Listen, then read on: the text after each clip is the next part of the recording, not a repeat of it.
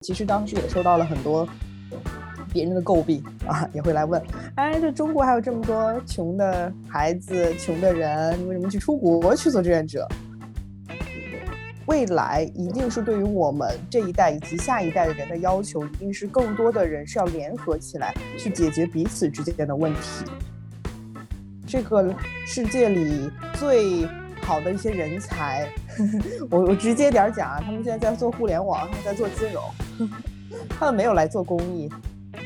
参加不同的活动，明白为什么有相应的意识，这些其实是门槛是很高的，而且甚至于高于，比如说他日常要学的什么数学课程、语文课程、英语课程。就算是在这样困难重重，就我们为什么还是要去？那么多人想要去推动公民教育这个事情？各位听众朋友，大家好，欢迎来到我们 Trees Pass 越界新一期的节目。那这一期呢，我们还是会继续聊公民教育这个话题，这是我们公民教育系列的第三期了。呃，在这一期我们请到的嘉宾呢，是国内非常有名的一所创新学校探月学院学生秩序中心的负责人 Venus，欢迎 Venus。Hello，Hello，大家好，我是 Venus。那呃，我们。今天这个聊公民教育话题呢，会主要从学校教育当中，或者是创新教育当中做公民教育的一些现象或者一些做法去切入来聊。非常想先听一听 Venus，就是你自己过去的经历当中做的很多都是跟教育相关嘛？那在跟公民教育相关的这些部分的经历，能不能先跟我们来介绍一下呢？呃，首先是我这个啊，在。刚大就其实，在大学期间，包括在大学毕业之后的两年工作期间，其实都有在做这种国际志愿者相关的工作，在不同的国家鼓励当地的年轻人去到全世界其他地方做这种志愿者的工作。后面还有一份，我觉得和这个关系也比较相关的是，在这个啊 APEC 旗下的一个青年组织成立啊。类似于说，我们每年会作为不同的这种比赛，然后希望更多的这个年轻人可以参与到这种亚太经合组织旗下的这些政治参与，还有建言献策的这个过程当中。我觉得过去这两段经历可能和这个呃，我们今天聊的话题会比较相关。然后我也有一些呃一线的之前一些经验啊经历，愿意跟大家一起分享。啊，我记得就是之前 Venus 是在埃塞克哈，就是埃塞克，我最早知道。他的时候，对，呃，也是我记得当时埃塞克的创立是不是就是因为啊几个二战之后几个年轻人觉得二战的可能是因为文化冲突的不理解，然后带来的，然后非常希望可能通过年轻人之间的交流的方式来去促进呃各不同文化之间这种了解，是这么一个起因的。对对对，这个对 ISAC 这个组织是的确是这样成立的，就是它背后有一个比较强大的愿景，是希望世界和平和人类潜能的开发。我觉得也是基于这个前提下吧，比如说像您刚刚提到的，我们啊，就是以前在 ISAC 的时候会做很多这种国际志愿者之间的这个啊相关的这种项目，包括也会有很多国际间的这种峰会。我自己本人也是当年在大学大二的时候。去到了这个埃及做志愿者，然后后面的话也因为就是种种就是工作的相关关系，然后在中国大陆区，然后以及在英国都有做过这个全职的工作人员。基本上在我这个直接带领下，应该得有算起来得有三四千个志愿者去到了全世界不同地方参与不同的项目吧。嗯，看到你之前其实是学新闻专业出身的，是怎么样走上了这种从媒体到教育道路呢？嗯。对这个问题非常好，我觉得其实有一个我刚刚提到的，呃，我在我去埃及做志愿者这段经历，我在这之前呢，其实选择读新闻，然后传播类型的这样的专业，其实是我很喜欢的，然后我也愿意觉得说，啊，很多事情它其实是需要有人向别人去报道它真实的样子，让很多人看到事实的真相，让大家理解就是真实在发生哪些事情。我去埃及的时候是我在大二，然后二零一二年的时候，那个时候。其实呃是属于这个埃及它的这个两个政治变革期间，然后中间那个短暂的那个还算和平的这样子的一个政府的交界期，是那个莫尔西政府的那个交界的那个时期。在我去之前，我在新闻媒体上，包括哪怕是我们在课上会学的，然后看的都是一些官方的这种报道，觉得是说，不管是说两派，一派会觉得说给埃及带来了怎么样的这种和平。对吧？然后让他们带来了民主，然后希望人民生活更好，还是另外一派觉得是说啊，把这种价值观，所谓的西方这种价值观，然后要带到当地来，是这一定是适合的嘛？其实是这种两派不同的媒体。但我当我到真正去到那里的时候，我觉得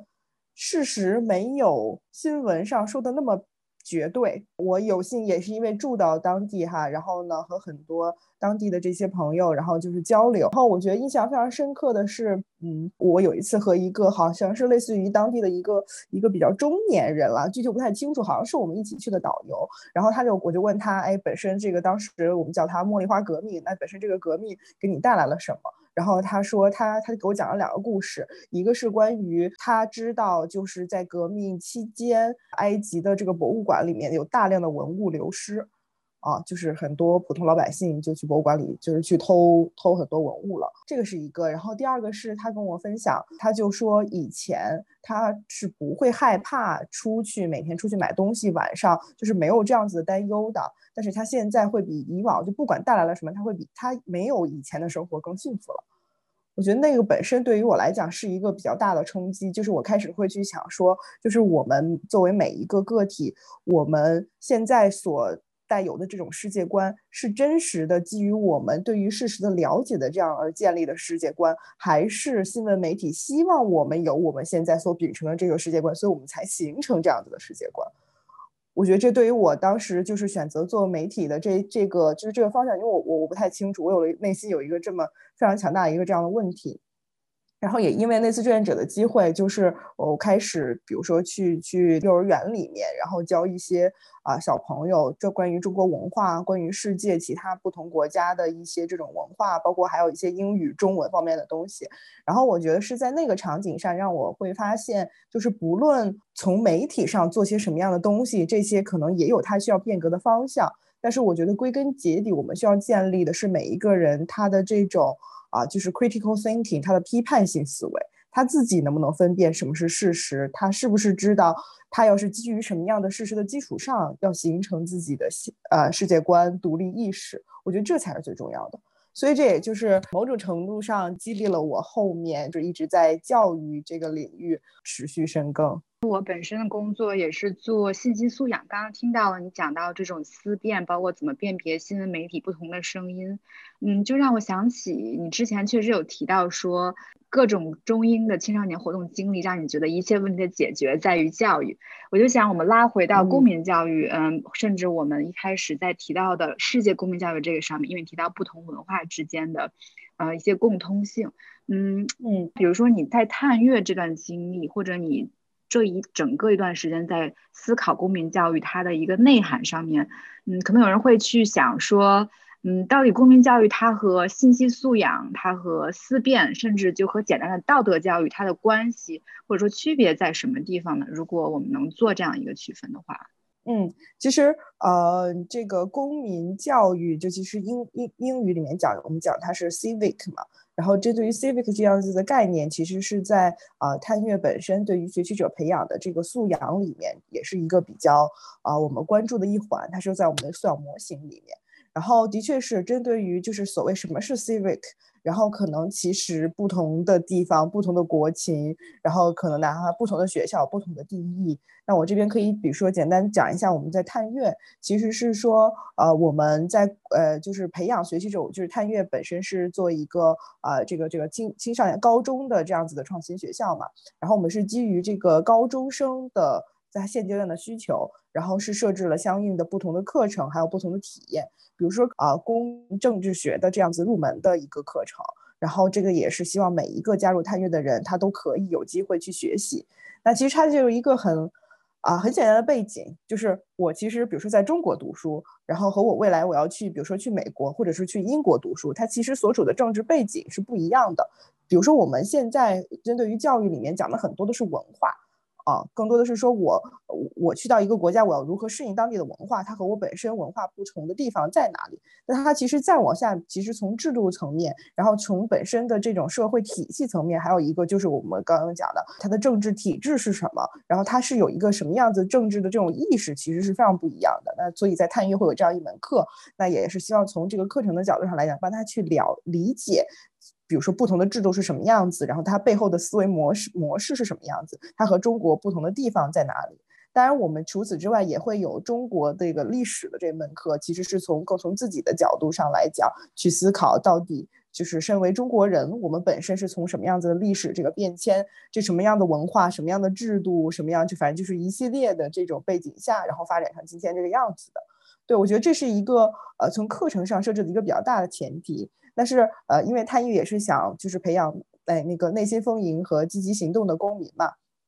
所以我们在积极行动的公民这块儿呢，啊，也是不希望说哦，那我就是要一定要先学才去行动嘛，其实也不是，也是说学习不同的内容和它本身积极行动是就是并驾齐驱的，同时在做。那所以我们在这边会有我们希望每一个学习者都会有的这个社会服务，所以它是在探月。啊，毕业之前是要完成三百个小时的社会服务，包括我们还会有我们现在其实学习者的不同的主这个组织形式里会有这个，他们是要在基于一个人类面临的比较大的社会议题下，然后组成的这样子的不同的主题，然后去开展他日常的项目制学习，包括他日常的这些归属单位都是在这个下面。现在会有的，比如说我们是针呃针对于就是现在人类面临的问题，比如说有关于。科技的，对吧？未来人工智能对于人类的这样子的一个影响和甚至和我们就是相伴着，在未来几十年一起成长。所以在这个主题下，有包括还会有这个健康生活和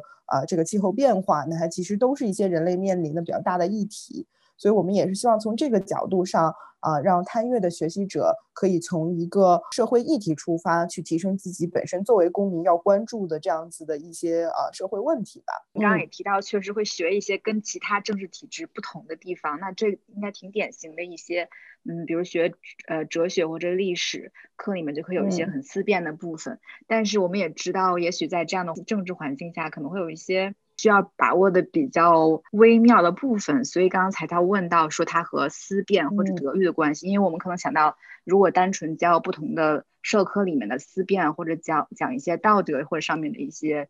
探讨，就会相对没有那么敏感。嗯，我就会好奇，会不会是有一些这样的特殊的，在中国或者说在北京这样的一个城市，有一些独特的这样的困难？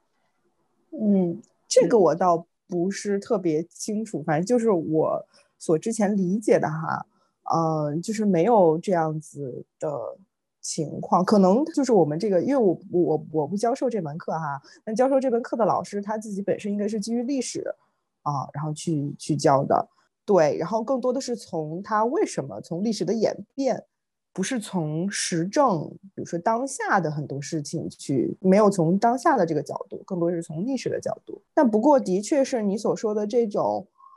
啊，公民参与其实是在探月有一种，就是相对来讲比较新，可能在其他学校不太有的这样子一个呈现形式，就是我们会有一些不同的这个呃 policy，就是这些规则，然后其实是希望学习者可以参与共建的，就是共同建设，然后他们也会有一个这样子组织。那现在其实这个共建的共建，我们会有，比如说共建会，然后共建小组去一起建立，比如说探月的不同的制度，然后得到一些反馈，然后大家一起倾听每个人的声音，这样子的形式。就之前确实也解决了一些问题哈，但他的确现在遇到了非常大的挑战，就是它的定位是什么？到底在探月学校这个学学校里面，就是它处于一个什么样子的角色？它要承担什么样的？任务，然后它有什么样子的制度？这个其实是是很难的。我们我们也是在最近这段时间一直在就是想一下办法，找到一个非常好的适用于学生自组织这样子的组织形式。嗯，其实正好之前两个多月，我也在探月跟 Venus 一起负责过这社会服务这一块的这个内容。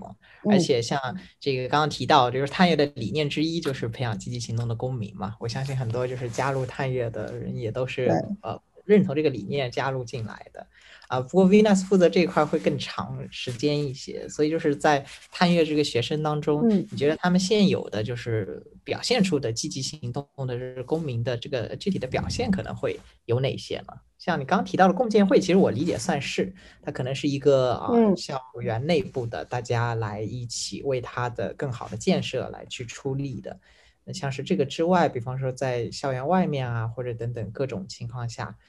呃，我觉得相对来讲，应该是还是挺多的。我感受下来哈，比如说我们的学习者会啊，就是经常参与一些，比如说最近他们经常要跟我讲啊，那个我们不是搬到新校区了吗？哎，老师可不可以在我们新校区的这个女厕所放上这个啊，就是生理期的那个盒子，对吧？然后对女性也有一些这样子的关注。啊，然后这个是最近有提到，包括啊，其实因为探月是创新学校，经常会有很多的这种不同的内外部嘉宾来这个参访，然后我们最近也是成立了这样子一个接待的这样子一个团，然后也是希望探月自己的学习者可以接待这些参访者，给他们做讲解，讲自己真实的经历和故事。然后除此之外，我们也会专门设定很多，比如说不同的活动，比如说探月会经常会有这种期末展。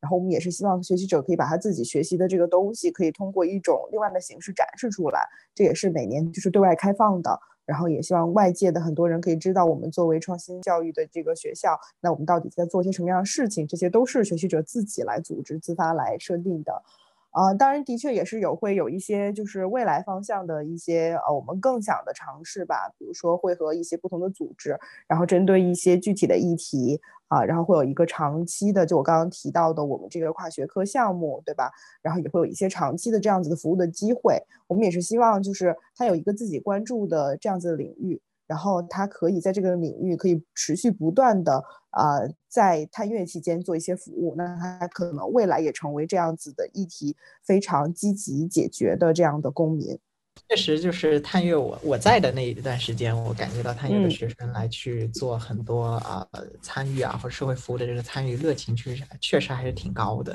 就是在这个过程当中，我不知道就是探月本身就是更啊深层次的一些嗯标准上，比方说会怎么样去认定这个学生他是具备了一个公民的意识或者一个素养，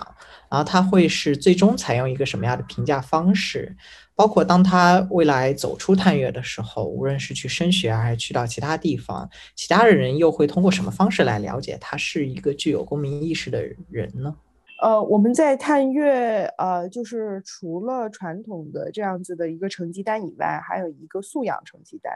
然后呢，这个素养也是基于我刚刚讲的，我们会有一个素养的模型。然后在这个模型下，其实比如说像公民 civic 这里面是占住其中一部分。那我们也根据这个 civic 本身的不同的定义，然后也做了一些研究，它可能其中包含不同多的部分。比如说，它可能其其中里面就有一个 civic participation，就是说它作为公民的这种参与度。那这个参与度下面其实又可以划划分为就是不同的这个量表。然后我们叫它 rubrics，那它 rubrics 也会分为就是不同的就是一二三四级，对，然后比如说一最初级，然后这个可能是一些简单的就是了解，对吧？到它后面到达第四级比较，它可能要经常就是 actively 的就是 participate，就是非常积极的去参与，然后它同时可以带出什么样子的观点和信念啊？但具体我我记不太清了哈，反正我们是有一个这样的量表，然后它的呈现每个学年结束之后。学习者会呃来答辩，就是他要收集他日常的这个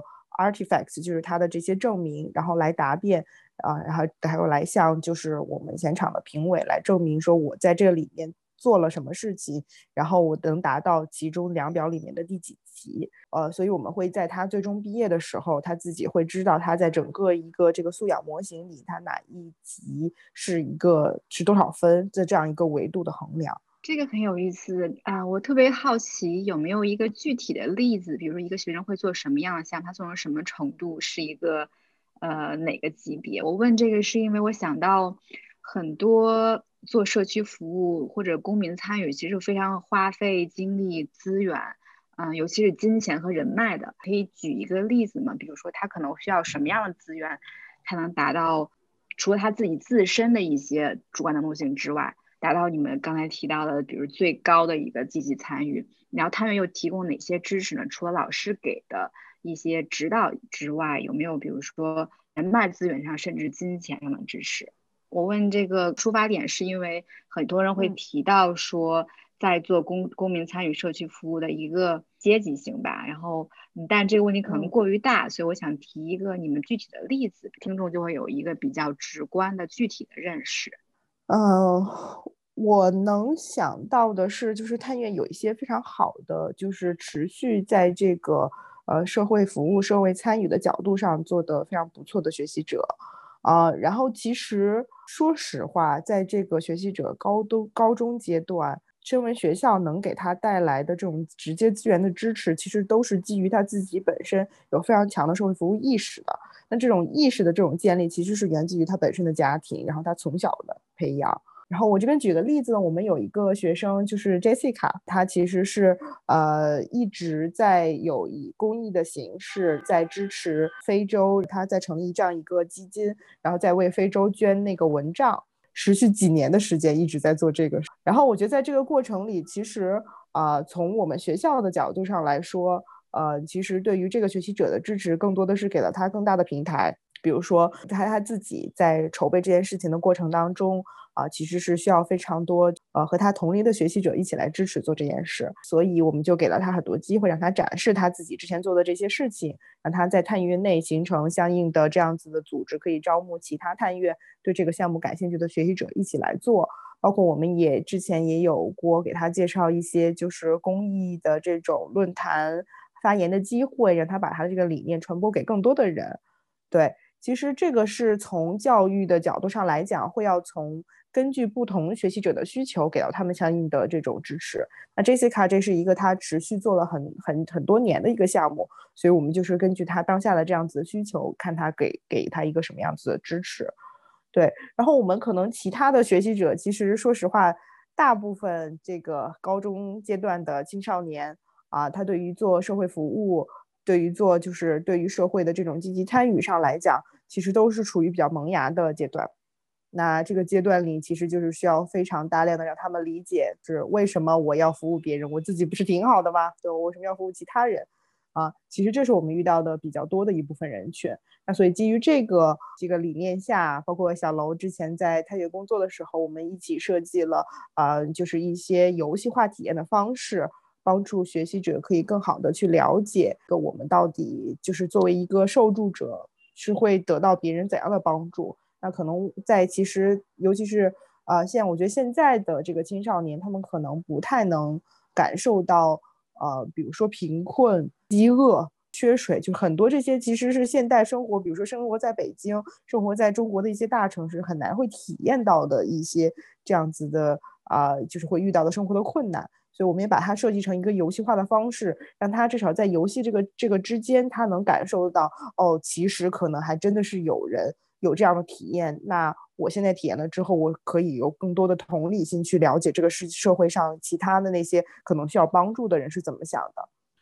对 Jessica 这个学生，我当时印象也很深刻，就是他是算是探月学习者当中参与公益非常积极和热情的，跟他可能跟他的一些过去的家庭环境啊，然后他自己的一些兴趣爱好都是非常相关啊。然后我当时记也会记得，就是说，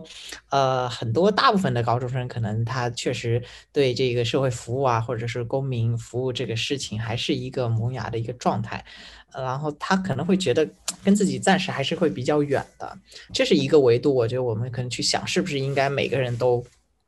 必须要去接受公民教育，或者说是必须要去有一些跟社会服务相关的东西。那另外一个角度也是延伸刚刚所说的这个公民教育，可能有些人会提到这个阶级性哈，就是。我现在看到的还是像北大附中啊，或者探月学院啊，或者是一些相对比较创新或者一些比较好的这种公立学校里面，大家会比较重视这个。但可能在很多其他的一些学校当中，大家是不太会去把公民教育，学校不太会去把公民教育这个东西，或者社会服务这些东西加入到学生的一个他该去参与的内容当中。那这两个角度分别。来去想的话，Venus 会觉得就是是不是每个学生他都应该去有公民教育呢？有些人可能他不想，有些人可能他有些学校可能他没有资源，没有这个意识。啊如果觉得大家都是应该去有这个公民教育的话，又觉得是为什么？嗯，我自己肯定觉得是一定都要有，不过我也能非常理解，我自己觉得一定要有，是我觉得就基于我之前的一些想法和经历吧。哦，我也是就是呃在大学期间，然后啊接触过很多就是要出国去做志愿者的啊，服务于其他国家。我其实当时也收到了很多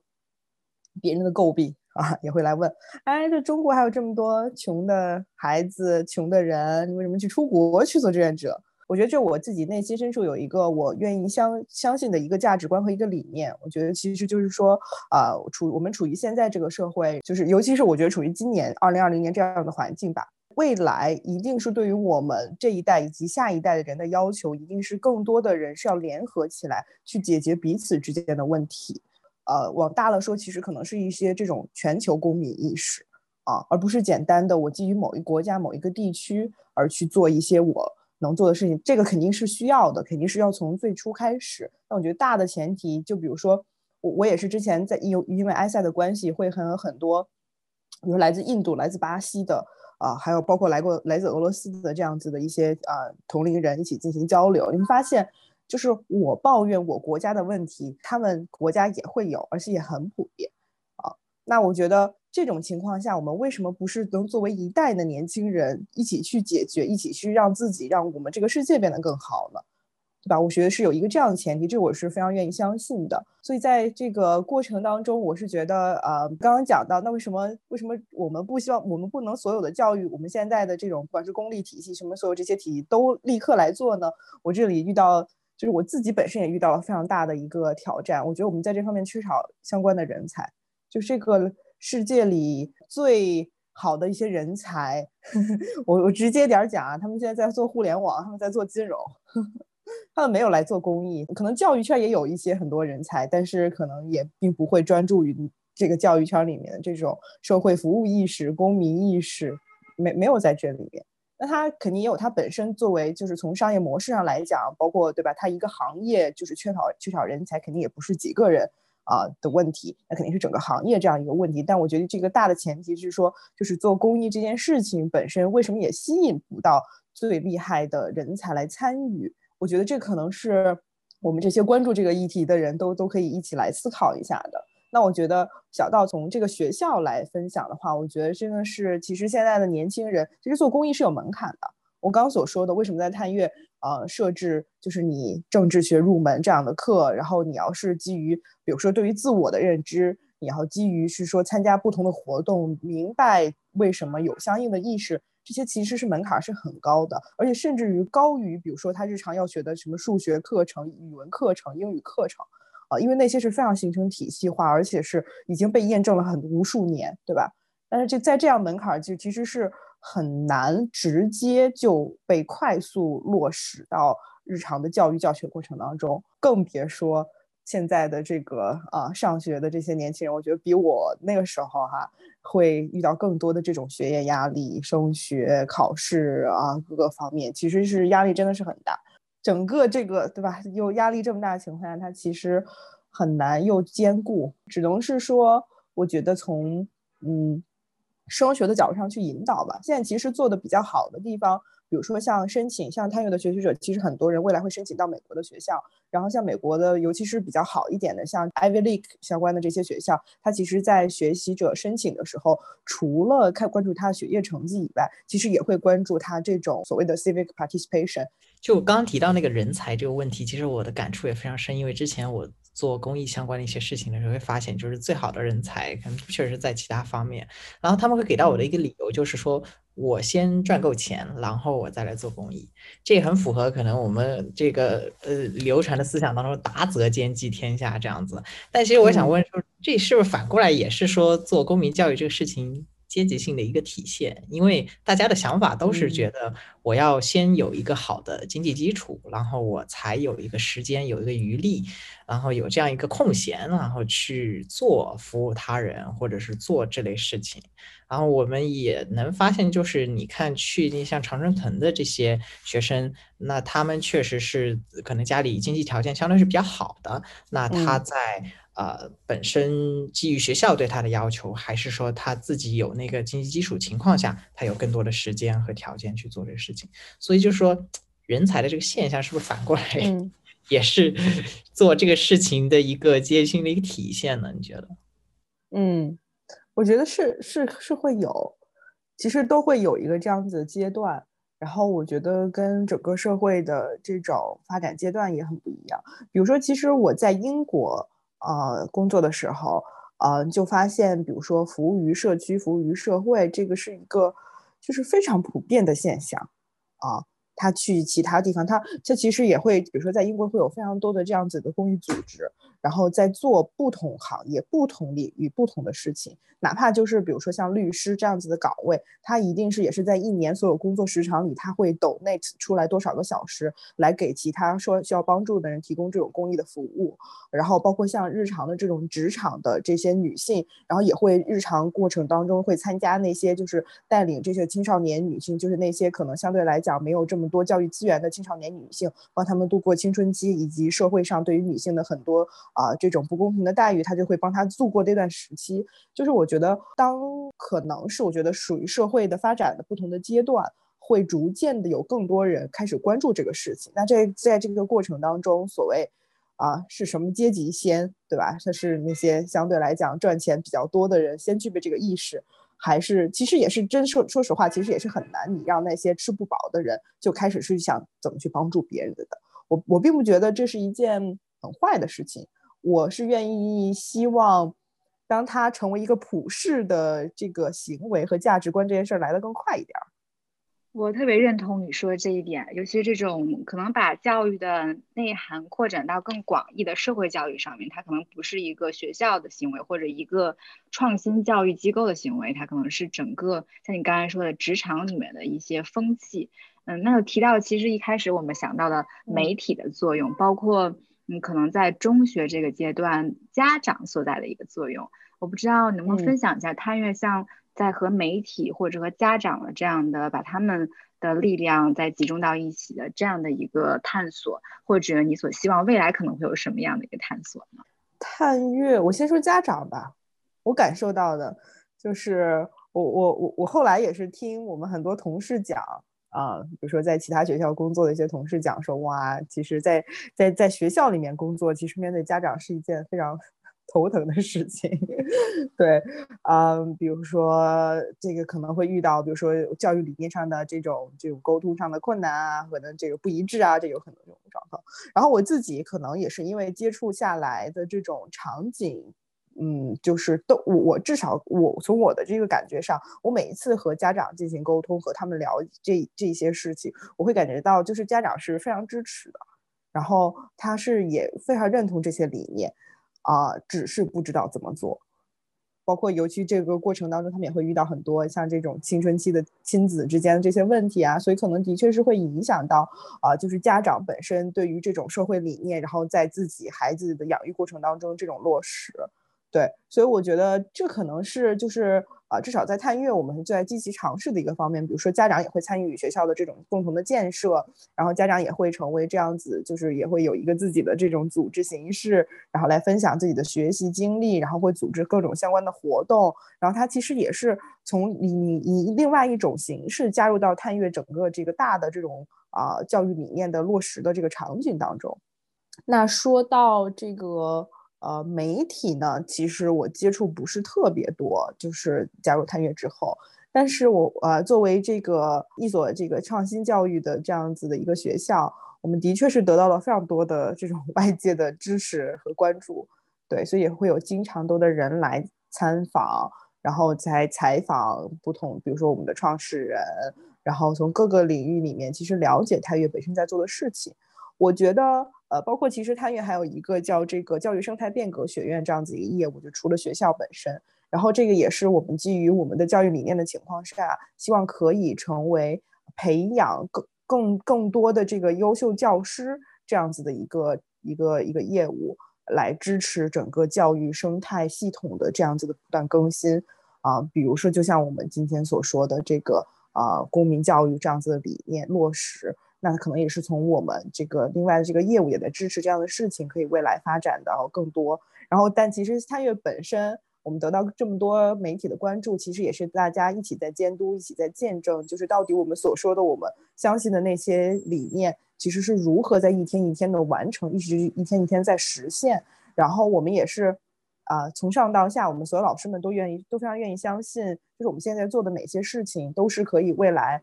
可以复复制、可以量化到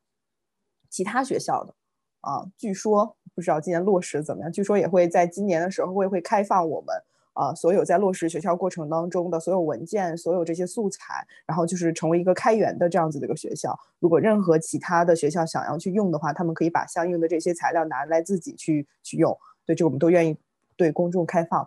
咱们刚刚前面聊，就是基本是探探月里面可能大家跟公民教育相关的这个社会服务的这样的一些部分。我不知道 Venus 自己的理解当中，就是说，呃，更完整的公民教育的话，你会觉得还需要有，同样还具备要哪些东西？然后这些东西它们各自分别的意义和价值又会是什么？因为呃，我们做前面几期的时候，呃，包括我自己平常去了解其他内容的时候，也还有像是专门做思辨思维的，他也会觉得这个是公民素养当中很重要的一部分啊，或者是博雅教育的啊等等各种其他的，就是 Venus 会觉得一个可能完备的公民教育应该要还需要有哪些部分吗？个人认为啊，我觉得还会有这种啊 global learning，就是全球化的这种学习。啊，我也是因为就是工作的关系，然后有很多这种在这种，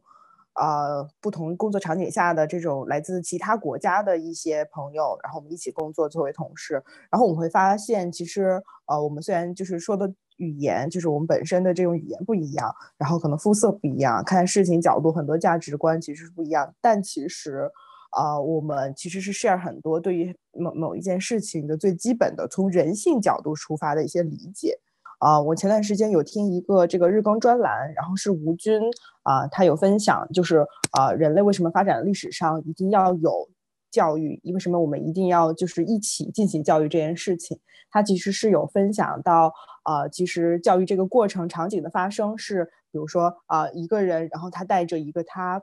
对于这个世界的理解和认知，然后我带着我对于这个世界的理解和认知，然后我们彼此分享一下，然后我突然间发现，哎，你原来是这么想，你和我想的不一样，然后那你到底你你为什么这么想呢？然后我为什么这么想呢？然后我们彼此分享彼此的观点，然后可能在这个过程当中会有老师不同的引导，然后讲一些前人之前的人是怎么想的，然后对于比如说一些科学研究是什么样子，提供更多不同的观点。我觉得这是为什么，呃，他也有他也有讲到，这是为什么就是教育这件事情一定要发生，而且是需要更多的探讨，然后一起就是沟通交流这样的过程。所以我觉得在这个里面啊，不管是我们今天聊到的公民教育，还是就教育本身这件事情，我觉得都是我我本身都非常期待它是有更多的视角加入的。然后这个里面其实就真的会。呃，我我自己个人会收到很多，比如说我在我在英国的朋友，包括我还有一些之前在埃塞的经历里面一些就在非洲、在印度的朋友，他们给我带来的视角是我本身就就是其实很难看到的。然后也通过了解他们、了解他们的历史、了解他们的文化，也在某种程度上给了我啊，就是去看待很多事情一些呃，我觉得角度这个事情它之所以有意义，也是因为它可以在让我想到解决办法的时候，可以选得更加全面。那如果公民教育在整体上要向前推进的话，我我我本身是非常希望，然后我也觉得在这种全球化的背景下去学习是一件非常重要的事情。对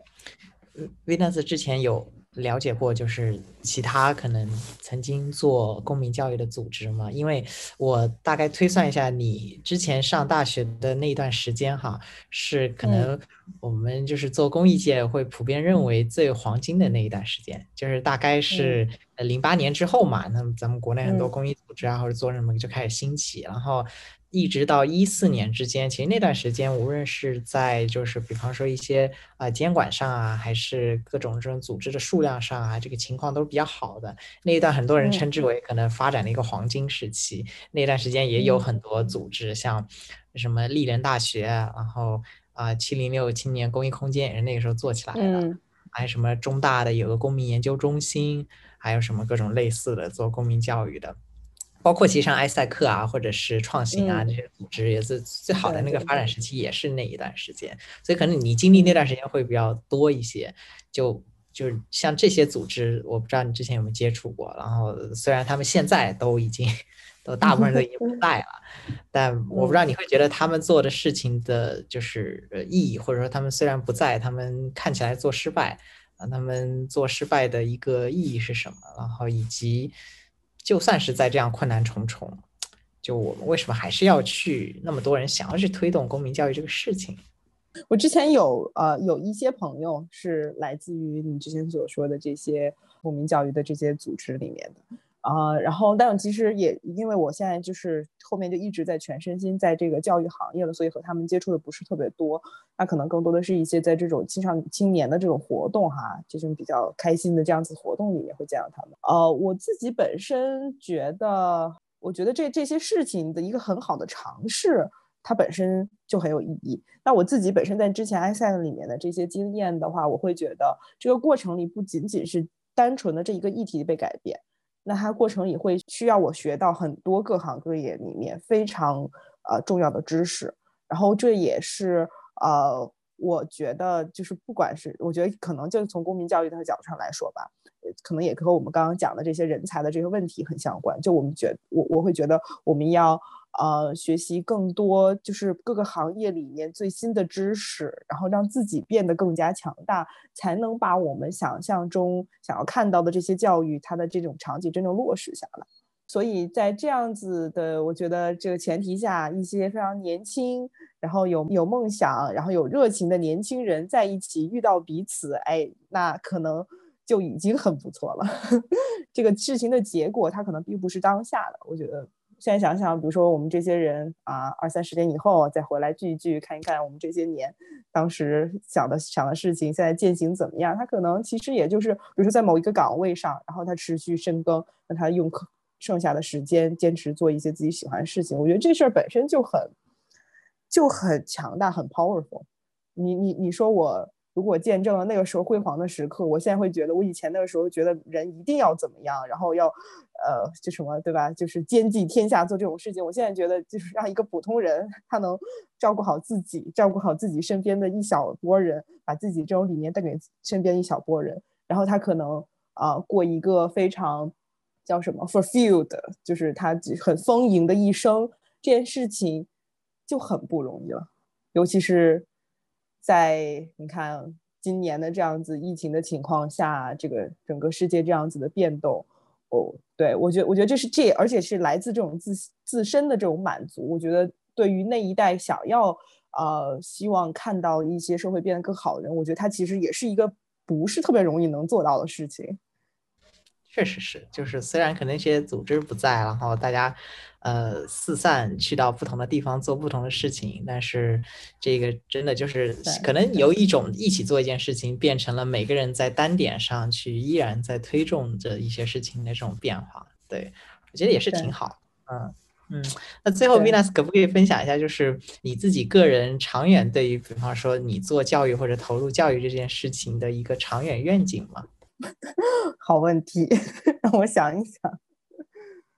呃，我其实是呃，我我其实是还在探索啊。我觉得我比较清晰的是，我肯定还会做教育啊。我觉得这也基于我对于自己本身的认识。我觉得我能够看到呃我的一些直接的影响，然后通过严格要求自己，然后这个言传身教导方式带给身边更年轻的人，我觉得这件事情是我非常享受的。然后在整个其实大的这种教育下面，它有非常多的点是可以去。就是更具体的去突破，比如说你刚刚提到的，比如说某一个思维模式，对吧？这种把它可不可以变成一个长远的影响？包括像我们也会接触一些像什么非暴力沟通，对吧？还有包括像很多这种 performance assessment，从以往的这种以应试教育分数的形式，现在转变为到可以从他的日常的这种行为表现，然后去评价学习者。我觉得有可以有就是非常多的方式。我现在还处于是就是在这个领域，就是在教育里面不断学习的一个过程，然后我在看更多、学更多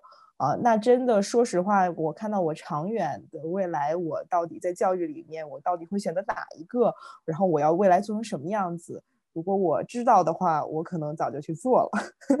所以我还不是特别清楚。嗯，可能在实践摸索当中，对对。但我相信探月这个环境很好的，因为之前在探月也会觉得有非常多同样具有教育热情的人，大家在聚在一起，然后也非常有一种志同道合的这么一个感觉。嗯，对，是的，是的。那谢谢 Venus 来参与我们今天的这个播客，也给我们这个世界公民系列带来了一个就一线教育从业者的这么一个视角。嗯嗯，谢谢。好的，好的，谢谢，谢谢大家，谢谢你们。今天我们的节目就到此结束啦，感谢大家的收听。各位可以在苹果 Podcast、Spotify、喜马拉雅和微信公众号搜索“越界 Trespass”。来跟进我们的节目，欢迎大家给我们留言，我们下一期再。